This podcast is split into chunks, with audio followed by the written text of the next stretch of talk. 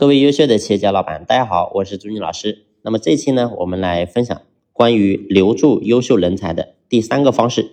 那么这第三个方式呢，就是我们基本上一般的老板都没有在做的啊。那么前两期呢，我讲的第一个是靠情感留人，第二个呢靠靠利益留人啊。这两个呢，基本上很多的一些企业家老板都在做。那么关于这个点啊，第三个点呢，是很多企业家老板都没有在做的。那么这个点是什么呢？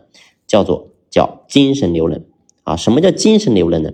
在讲这个点之前，我想我们所有的老板先去思考一个问题：员工在我们企业，尤其是一个优秀的员工，他在我们企业到底图什么？他图的是不是我们每个月给他发的薪水呢？是不是图我们老板对他有多好呢？啊，我相信答案我们每个人心里都有啊。那再问一个问题。我们当初为什么选择出来创业呢？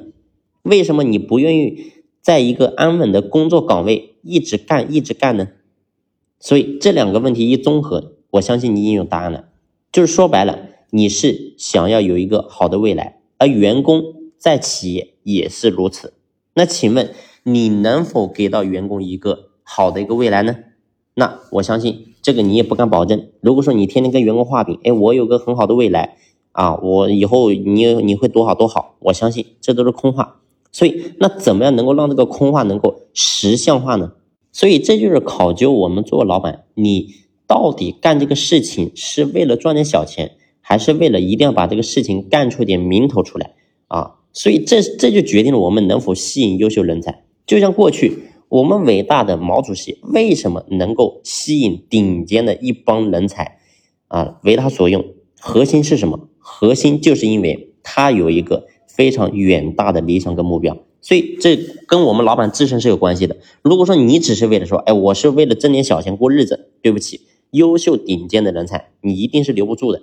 所以老板自身的想法就决定了优秀人才能否跟你在一起。如果你是个有想法啊，有有目标、有理想的一个企业家老板啊，你说我的企业未来一定要做成什么样，而且呢，你每一步你是有清晰的规划。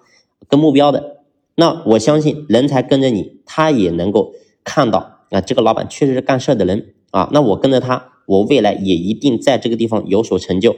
那你告诉我，真正顶尖人才怎么可能会走呢？